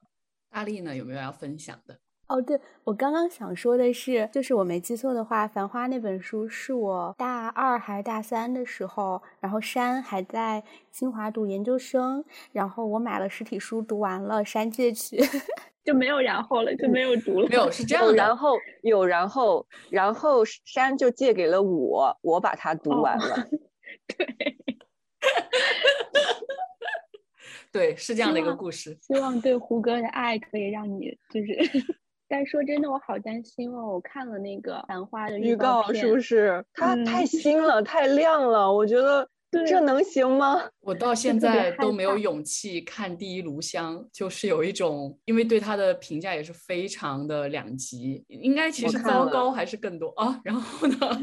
还还蛮好笑的，果然，我我跟大力表达了这层担心，然后大力就说你可以把它当成喜剧来看，然后但是我一直没有这个心情去看一个这样的喜剧，因为就是，唉，就是那个韵味如果没有拍出来，我真的觉得，唉，我突然想到《倾城之恋》，就是周润发的那一版《倾城之恋》，虽然也是诟病挺多的。但是我就一个几乎二三十年之后回去看的一个状态来说，我觉得还行。所以我在想，我要不要把《第一炉香》放个二十年？朋友们，一个人的拖延能拖延到什么程度？我再也不好意思叫超超拖拖了。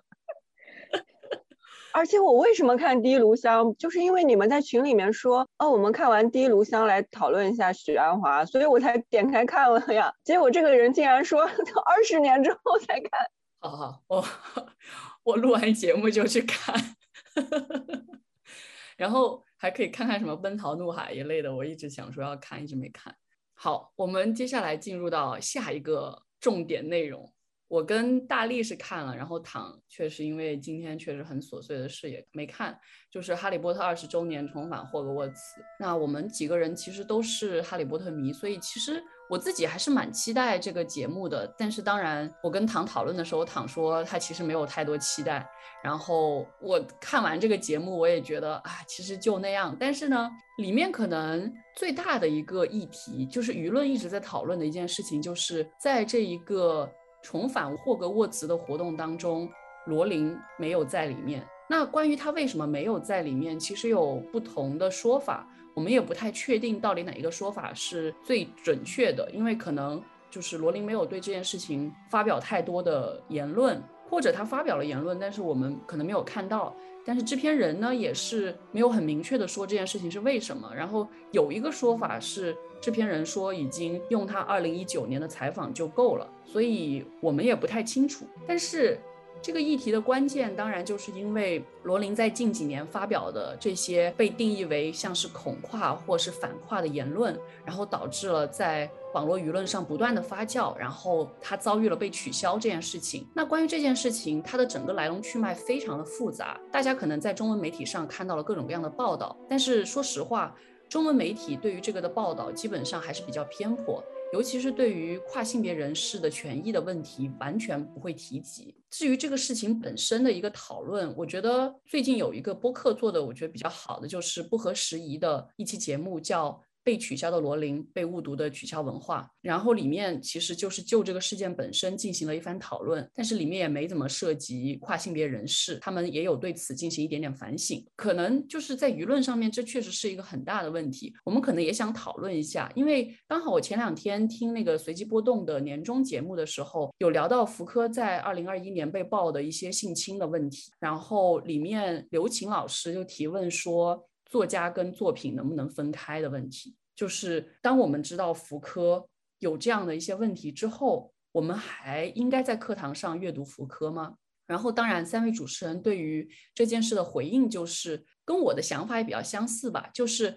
我们当然还是应该继续在课堂上讨论，因为福柯毕竟是在二十世纪的思想史上面一个非常非常重要的人物。但是同时，我们也要把这一个问题开诚布公的拿出来进行更多的讨论。其实我之前在讨论英文系主任的时候，里面也有一个类似的问题，就是。迈尔维尔这个作家，他的一些性侵的问题，那我们也应该在课堂上面不是去回避他，而是去开诚布公的讨论他。包括我之前在上性别研究课的时候，也有讨论《军中乐园》这个电影，他的一个导演钮承泽也是有这样的一个道德污点，就是有性侵的问题，我觉得是值得讨论。但是有一个主持人也提到说，就是当这些导演。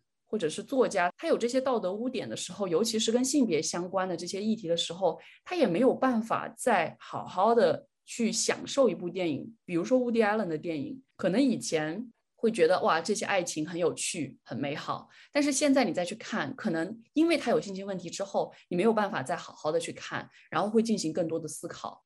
因为我觉得是不是就是得先梳理一下，就包括罗琳他自己的发言到底是什么样？就如果要说这件事情的话。罗琳，他首先是不是要宣传恐跨，还是说他说出来的话造成了大众的恐跨的效果？还有就是怎么把就是你刚刚提到的这些人区分开来？比如说，呃，钮承泽是他开始是有性侵传闻，他自己不承认，他还说自己被这个传闻毁了，然后是被法官定罪了，去坐牢了。迪伦是一直有这个传闻，但是没有证实，然后就一直在扯皮。然后波兰斯基可能是另外的情况，就可能要说的话就得去梳理这个。那其实关于这个议题，我觉得确实是非常复杂的。我们现在可能三言两语也并不能很好的解释清楚。可能在接下来的节目当中，我们会专门做一期关于跨性别的相关的议题的讨论，然后把这个争议加在里面进行一个讨论。然后我们可能更多的想以跨性别的人士，然后跨性别的研究作为主体去进行讨论。希望这个节目能够成型吧。接下来我们还是想回到就是《哈利波特》二十周年这个片子本身。说实话，就是像我刚刚说的，我觉得并没有什么惊喜。然后它里面穿插着对于演员、制片人、导演的采访，然后把他们带回到那些《哈利波特》的场景当中，包括格兰芬多休息室呀，然后那个银行啊，就是。各种各样的场景里面去进行一个采访，然后再回放很多年走过来的各种各样的花絮，然后把它串了起来。大部分的内容我觉得都让我觉得很熟悉，因为里面的很多的花絮啊什么的，我当年都看过，然后他们里面有的一些讨论，当时都关注过，所以会觉得没有任何新的信息。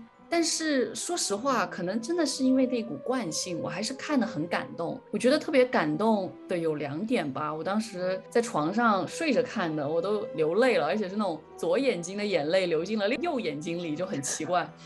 然后一个点就是，当你看到二十年过去了，很多当时参演的演员，包括一些工作人员去世了，这个事情会让我觉得很难过。我觉得我们最熟的可能就是斯内普那个演员的去世，一二部的邓布利多校长的去世，但其实还有很多别的人都走了。然后我觉得这个事情会让人觉得很唏嘘。然后另外一个让我很感动的点就是到了这个片子的最后，然后魔法世界又结束了，我会觉得这个事情很唏嘘，就是。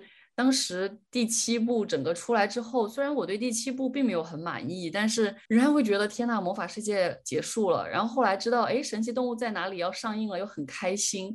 但是你又会知道它有一天会结束，就是这种那个魔幻世界的再一次结束，会让我觉得挺难过的。除此之外，我觉得最大一个感受就是大家都长大了，然后甚至变老了，有些人长残了，还是长残了。然后有些人长得更帅了，我就觉得纳威真的太帅了。纳纳威那个演员好帅啊，可能就是这种感受吧。我觉得不知道大力看完之后有什么想法。对，其实如果让我就比如说过个三天再回来评价这个片子，我可能就会从那个看完这个片子的那个脑热当中退下去，然后给他打个三星左右吧。但是就是现在我还是很想给他打五星，就是它确实是来自于一个魔法世界的一个召唤，一个邀请，就是 return。其实除了刚刚山说的那些，他说的那些，我也非常的感同身受。然后除了那些之外，其实在这一部片子里面，我会感觉到一个好的故事，好的文艺。作品它的力量。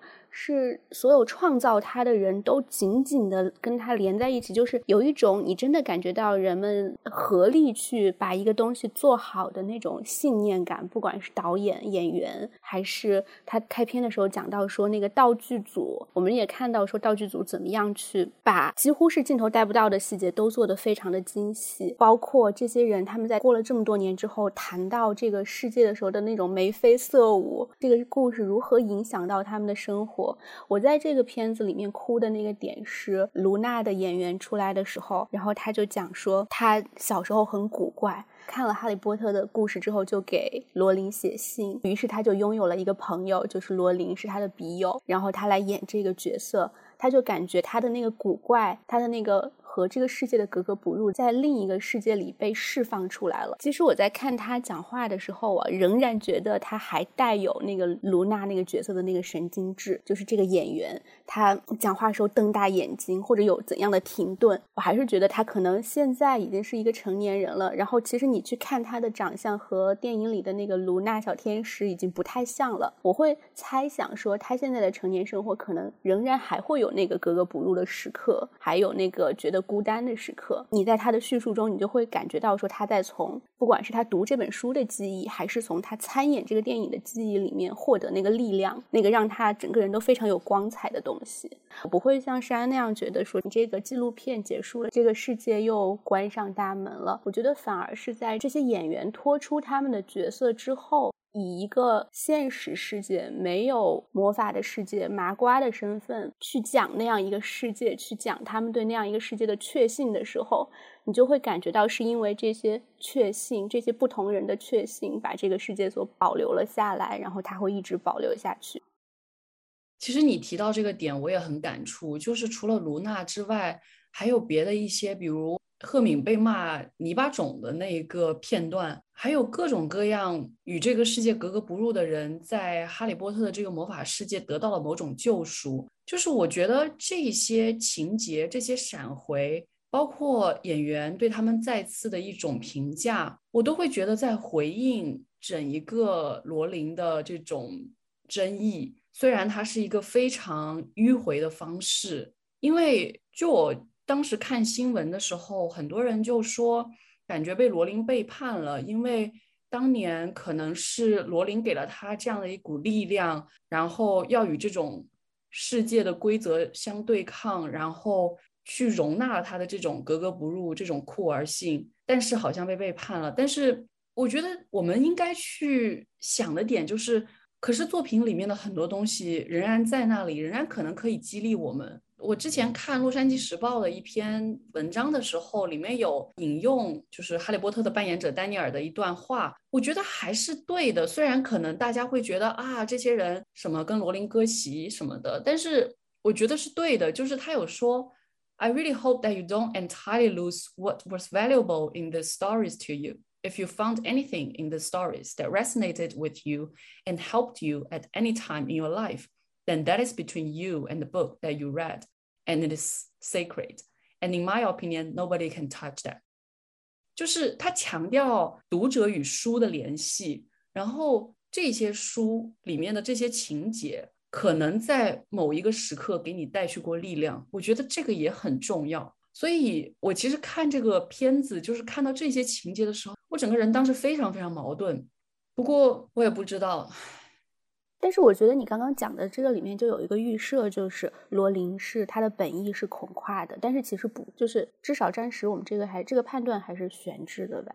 嗯，我觉得有一个评论还是比较有道理的，就是罗琳可能真的属于第二波女权主义运动的那个潮流，然后在第二波女权主义运动的过程当中，本来对于跨性别的议题就是有一些敌意，包括波伏娃也属于那一波女权主义运动，所以就是会有女权主义。运动本身的发展也有一个渐进的过程，所以我们去思考的时候，也应该带着某一种怎么说，就是历史发展的这样的眼光去看待。唉，但是真的是一个非常艰难的讨论跟非常艰难的议题。其实，哎呀，刚刚其实讨论到这个问题，我们可能又进入了一个很严肃的状态当中。其实，我们还是想把新年节目做的稍微开心一点。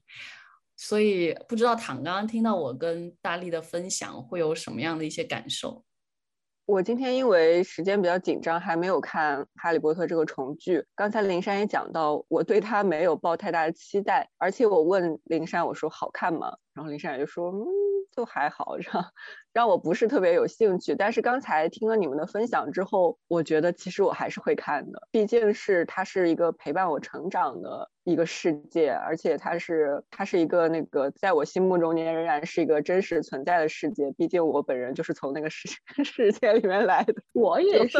最好是你们俩 这么巧，哎，大力也是，哎，最好是。